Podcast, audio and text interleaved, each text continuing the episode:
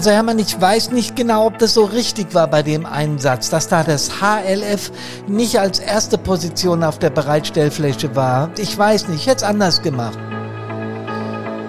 So Sätze gesprochen von jemand, der gerade zwei Einsätze gefahren hat. Super, ne? Hier ist Hermann von Brandpunkt on. Servus, hallo und Gute!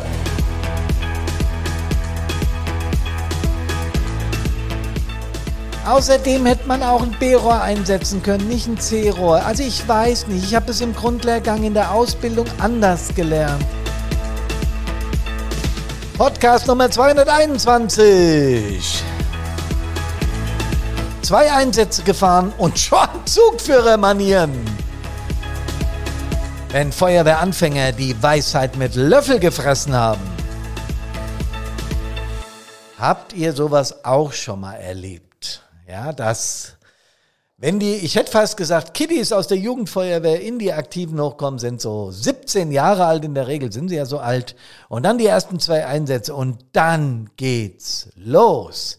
Wir haben aber nicht und wir müssten ja auch. Und ich habe im Grundlehrgang in der Ausbildung gelernt, dass in der FWDV 4 und die Bereitstellungsräume und überhaupt die Funkdisziplin. Du hast gesagt, mein Taunus von Bad Sohn 01. Hast nicht mal kommen gesagt. Es das heißt doch Leitstelle mein Taunus von Florian Bad Sohn 01 kommen. Das habe ich doch im Sprechfunklehrgang so gelernt. Warum machst du denn das nicht? Und dann könntest du ja gerade mal, könntest dich rumdrehen, könntest sagen, weißt du was? Hör genauer zu, du hast noch überhaupt keinen Plan, du bist ja noch null Einsätze gefahren oder gerade mal einen und jetzt willst du uns schon erklären, wie es geht. Das ist die eine Seite der Medaille. Und ich glaube, jeder, der mehr wie 100 Einsätze gefahren hat oder der mehr wie drei Jahre aktive Feuerwehrfrau oder aktive Feuerwehrmann ist, hat sowas schon mal erlebt. Deswegen heißt der Podcast ja auch heute die 221, also die Nummer 221, zwei Einsätze gefahren und schon Zugführermanieren, wenn Feuerwehranfänger die Weisheit mit dem Löffel gefressen haben. Ja, wir haben ja in der Jugendfeuerwehr und in der Kinderfeuerwehr diese Vorbereitung auf den Einsatzdienst, auf den Feuerwehrdienst, auf den so wichtigen Dienst an der Allgemeinheit richtig mit der, ja, nicht mit der Muttermilch, aber wir haben es aufgesogen. Unsere Betreuer damals haben uns irgendwie die Zeit, die da als aktive Feuerwehrfrau oder aktive Feuerwehrmann folgt, in den schillerndsten Farben geschillert und wir waren alle, ja, ich möchte es mal mit den Worten von damals sagen, nass auf den Einsatzdienst. Klar, die Jugendzeit war irgendwie fantastisch. Ja, heute gibt's ja Kinderfeuerwehren. Zu meiner Zeit gab's das noch überhaupt nicht. Da ist man mit äh, zehn oder mit zwölf Jahren, ich durfte mit acht Jahren schon reinschnuppern, war aber noch kein echtes Mitglied, hatte also noch keine Uniform. Und dann mit zehn Jahren habe ich dann meine Jugendfeuerwehr-Uniform bekommen, die ich natürlich mit Stolz getragen habe. Und ich war endlich Bestandteil einer Gemeinschaft, die im Prinzip alle das Gleiche wollten. Ja, da gab es natürlich auch ein paar Hahnkämpfe. Wir waren damals ja nur Jungs, äh, als ich angefangen habe in der Jugendfeuerwehr 1970. Ähm, da gab es noch keine Mädels in der Jugendfeuerwehr. Das fing aber dann sehr schnell auch an und das war auch nochmal eine Bereicherung.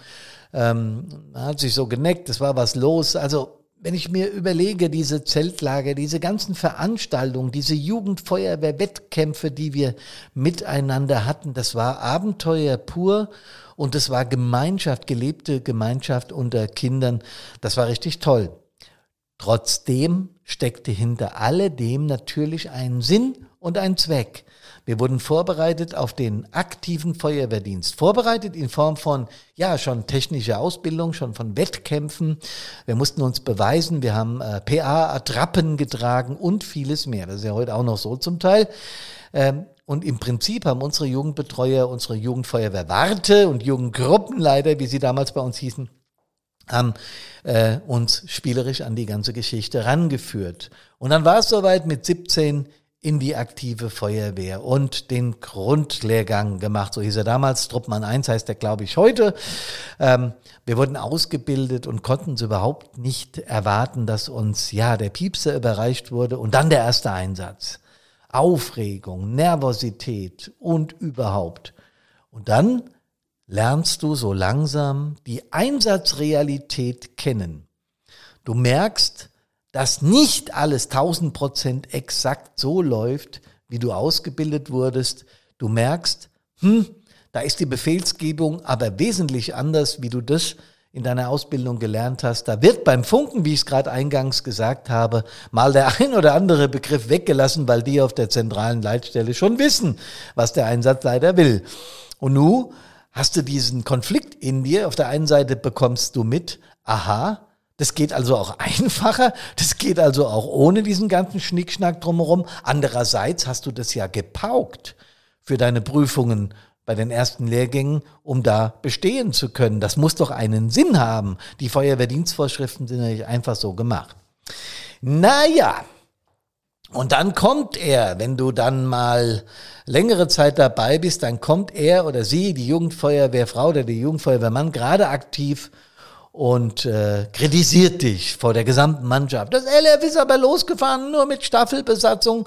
Ja, was soll denn das? Da müssen doch 1,8 drauf sitzen und die FWD vor 4 wurde nicht korrekt eingehalten. Und wie ich es gerade gesagt habe, bei der Aufstellung hätte ich das auch anders gemacht, weil ich habe mal gelernt, wir müssen doch außerhalb des Gefahrenbereiches und überhaupt, haben wir denn überhaupt die Hilfsfrist eingehalten?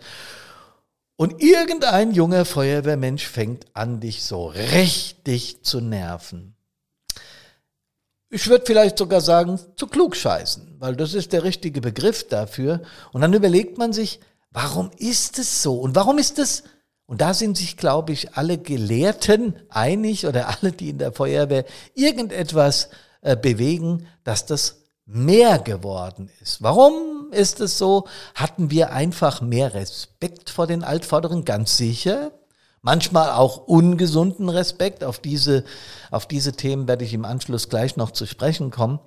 Aber die Kommunikation hat sich verändert im Gegensatz zu früher. Es ist alles im Prinzip anders geworden. Und wenn man mit älteren Kameradinnen oder Kameraden spricht, dann hört man oft den Spruch, oh ja, das war früher, das war noch beschaulicher, das war ruhiger, das war noch abgeklärter, da gab's nicht so eine Hektik, das war irgendwie, irgendwie gemütlicher. Und ein bisschen was davon stimmt auch. Ich erzähle oft, dass ich es nicht mag, wenn es heißt, früher war alles besser. Nee, das war es gewiss nicht. Äh, die Möglichkeit, heute in dieser Geschwindigkeit zu kommunizieren, also andersrum ein Handy dabei zu haben und etwas zu melden, wenn an irgendeiner Stelle in diesem Land etwas vorfällt, hat ja auch seine Vorzüge. Menschen sind früher gestorben, weil wir es nicht geschafft haben, in Sekundenschnelle einen RTW, äh, einen, einen Notarzt-Einsatzfahrzeug oder irgendein Feuerwehrfahrzeug an die Einsatzstelle zu beordern, weil eben die Kommunikation in der Geschwindigkeit nicht möglich war. Also hat es auch Vorteile. Aber was ist es, dass, ja, dass die Kommunikation so rasant zunimmt, ist ja logisch. Ne? Wir hatten früher ein PC und WWW waren 1969 das erste Mal, also das World Wide Web, das erste Mal überhaupt vorhanden überhaupt noch nicht nutzbar für die Allgemeinheit, weil damals hieß es noch ARPANET, wurde natürlich von den Amerikanern äh, erfunden und diente zunächst militärischen Zwecken. Und das hat dann gedauert bis ins Jahr 1990, ist noch gar nicht so lange her, wenn man so überlegt, ja, dass das Internet massentauglich wurde. Also 1990 gab es das erste Mal die Möglichkeit für die breite Bevölkerung auch ins Netz zu gehen ähm, damals ging das alles noch per Kabel, da gab es noch kein, kein WLAN oder, oder Wi-Fi oder was weiß ich alles, ja. Und inzwischen gibt es Zahlen, dass 2022 5,3 Millionen Menschen sich im Netz bewegen. In den letzten zehn Jahren, also von 2012 bis 2022, hat das um 2,9 Milliarden Menschen zugenommen. Und wenn man sich überlegt, dass es auf unserem Planeten äh, so um die acht Milliarden Menschen rum, ich glaube acht, knapp acht Milliarden Menschen gibt, dann ist diese Zahl von 5,3 Milliarden Internetnutzern schon heavy, oder? Das heißt, 5,3 Milliarden Menschen haben direkten Zugang zu allen Informationen, die dieses Netz hergibt. Und als ich groß wurde, gab es drei Fernsehprogramme und Vielleicht erinnern sich manche von euch noch als Sandmännchen. Es gab sogar im Fernsehen Sendeschluss und Testbild. Heute unvorstellbar.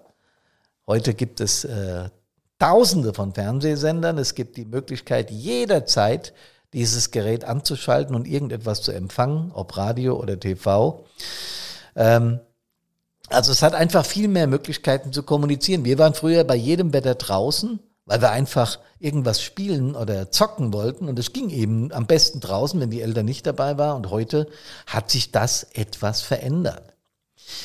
Generationskonflikte sind völlig normal. Also es gab es früher bei uns, dass wir auch die Altvorderen in den Feuerwehren manchmal gehasst haben, weil sie daherkamen und wussten alles besser, weil sie einfach mehr Erfahrung hatten wie wir. Also ein Widerwort war damals echt schwierig und auch überhaupt nicht gewünscht. Wir hatten uns anzupassen, selbst wenn wir was tatsächlich besser wussten. Allerdings nervt Klugscheißerei schon auch. Besserwisser werden in Feuerwehren schnell ausgegrenzt und Prahlerei ist genauso wenig angesagt. Also wenn die kommen und sagen, ich habe ja schon zehn Großbrände gefahren und sich untereinander gegenseitig aufplustern, äh, dabei sind sie gerade äh, zwei Monate bei den Aktiven.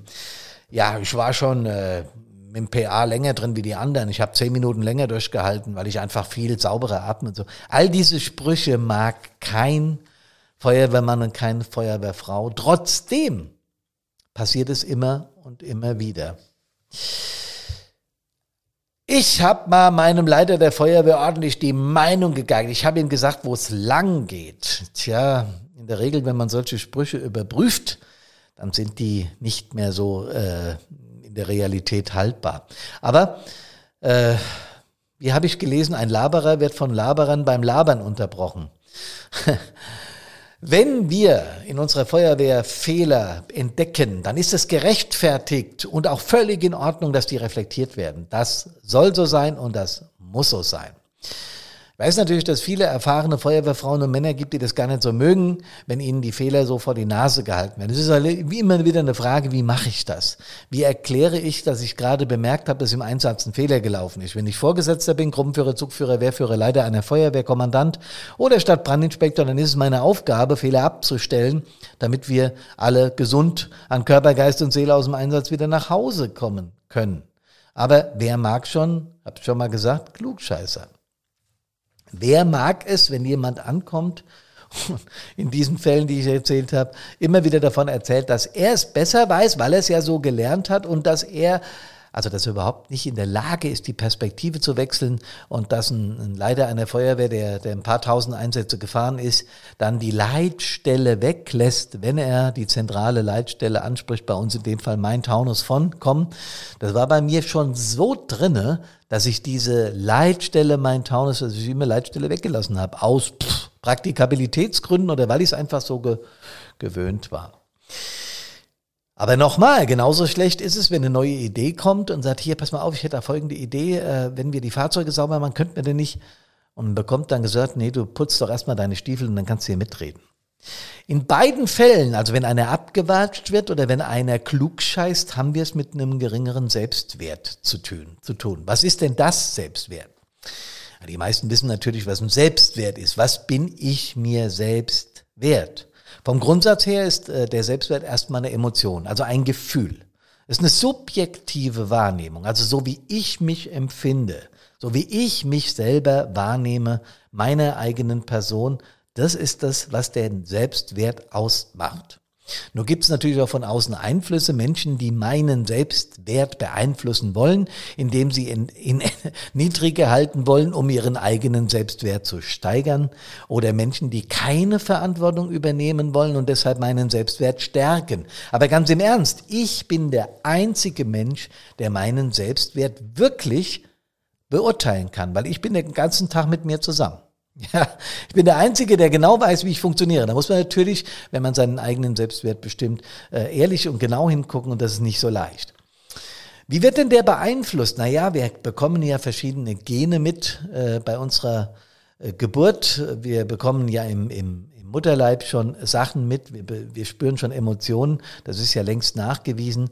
Und dann werden wir erzogen von unseren Eltern, von unserem Umfeld. Wir bekommen Wissen mit äh, in dem Kindergarten, in der Kindergruppe, in der, in der Schule, ja, in den Vereinen, in der Feuerwehr und überall. Also wir werden geprägt, unser Selbstwert wird geprägt. Und ist der nu in einer, in einem guten Mittelmaß, dann ist das toll. Dann, dann nimmt man sehr gerne neues Wissen entgegen und vermittelt aber auch sehr gerne eigenes Wissen. Und das ohne arrogant wirken zu wollen, ohne Klugscheißerei, aber auch nicht ängstlich nach dem Motto, ich mache alles falsch. Das ist ein gesunder Selbstwert. Wenn der übersteigert ist, dann ist dieser Mensch mit einem übersteigenden, übersteigenden Selbstwert der allergrößte. Er weiß alles, er hat schon alles erlebt, er ist überall dabei gewesen und es gibt gar keinen, der es besser weiß wie er selbst oder sie. Nur gibt's aber auch die mit einem völlig niedrigen Selbstwert. Das sind die Menschen, die über sich denken, dass sie Totalversager sind, dass sie überhaupt keine Ahnung haben, dass sie in der Feuerwehr nie was werden können. Gruppenführer oder Truppführer, um Gottes Willen. Ich bin froh, wenn ich an der Einsatzstelle die Absperrung machen darf oder mal Melder bin.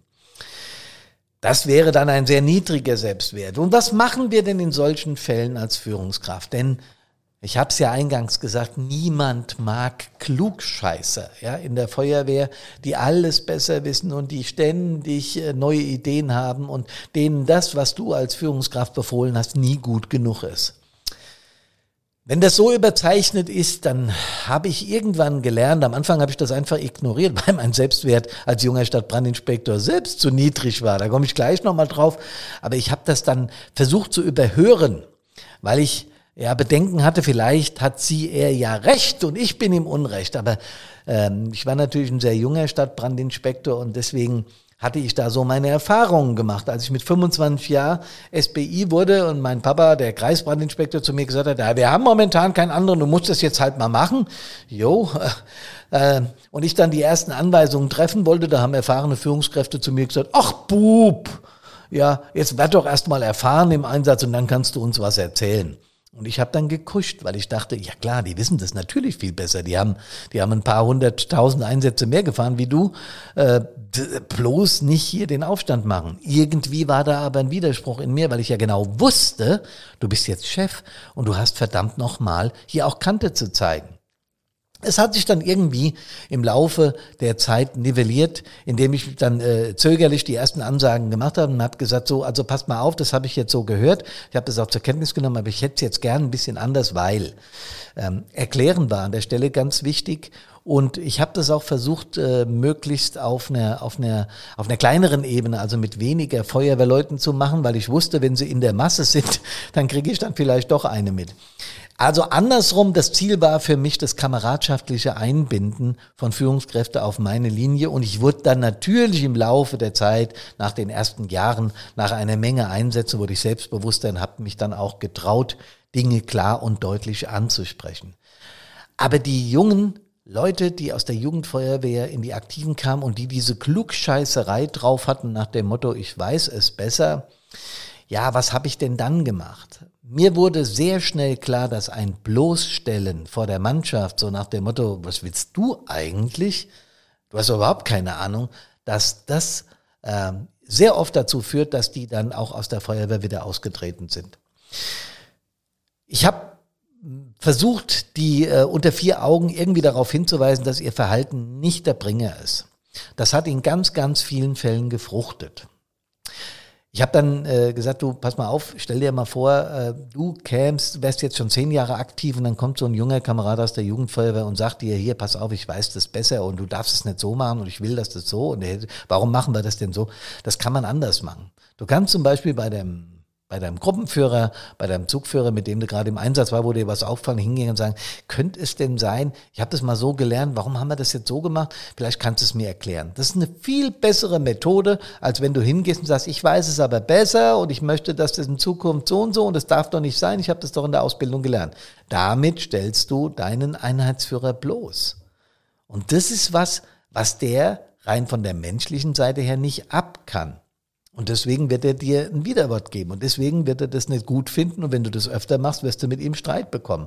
Dem kannst du aber aus dem Weg gehen, indem du das kameradschaftlich und vertrauensvoll unter vier Augen machst und dann funktioniert das.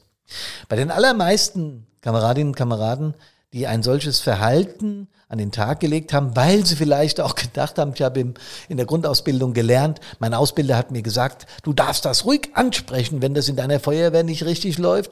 Sie haben halt bloß vergessen zu vermitteln, was der beste Weg ist, sowas anzusprechen. Und im Zweifelsfall, wenn das nicht klappt, mit einer Führungskraft kannst du auch immer noch zu der Führungskraft oben drüber gehen, weil jede, jede Führungskraft hat einen Vorgesetzten und deswegen kannst du, und wenn du zu mir kommst als Stadtbrandinspektor, ich habe übrigens auch einen Vorgesetzten, das ist mein Bürgermeister oder im Landkreis der Kreisbrandinspektor. Also jeder Chef hat auch einen Vorgesetzten und kannst es da nochmal ansprechen, wenn es nicht funktioniert. Und wenn du das auf diesem Weg machst, dann funktioniert es auch.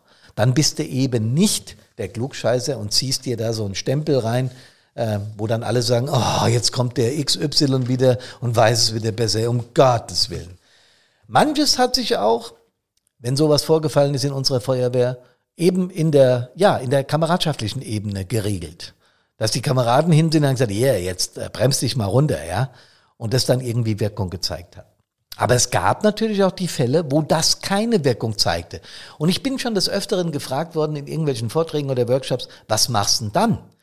Ja, dann muss man Kante zeigen. Da muss man klarer werden und da muss man deutlich Stellung beziehen. Und wenn das nicht wirkt, muss man es eben noch deutlicher machen. Auch im Hinblick darauf, pass auf, wenn du das nicht veränderst, wird schwierig mit unserer Zusammenarbeit. Und wenn du überhaupt nicht bereit bist, etwas von erfahreneren Kameradinnen oder Kameraden anzunehmen, dann wird es Zeit, dass du diesen Laden hier verlässt. Denn wir, wir erleben im Einsatz so viel zusammen und wir begeben uns gemeinsam in Gefahr, dass wir uns gegenseitig vertrauen müssen. Wenn du das nicht hinbekommst, dann kannst du eben nicht Bestandteil unserer Gemeinschaft sein. So einfach ist das. Und wie gehen wir denn mit Kameradinnen und Kameraden um, die da eben einen äußerst niedrigen Selbstwert haben und die immer wieder sagen, nee, das kann ich nicht, das will ich nicht, das möchte ich nicht. Da spürt man eine gewisse Angst vor diesen Aufgaben, Angst vor der Blamage, Angst, es falsch zu machen, aber auch vielleicht Angst im Einsatz mit gewissen Situationen umzugehen. Und diese Ängste haben wir als Führungskräfte verdammt ernst zu nehmen und auch das gehört nicht nur zur Daseinsfürsorge von Feuerwehrleuten, sondern definitiv auch zum kameradschaftlichen Einbinden. Was machen wir denn jetzt mit diesen eher mit niedrigerem Selbstwert ausgestatteten Kameradinnen und Kameraden? Wir führen sie langsam an Aufgaben an. Wir versuchen sie einzubinden.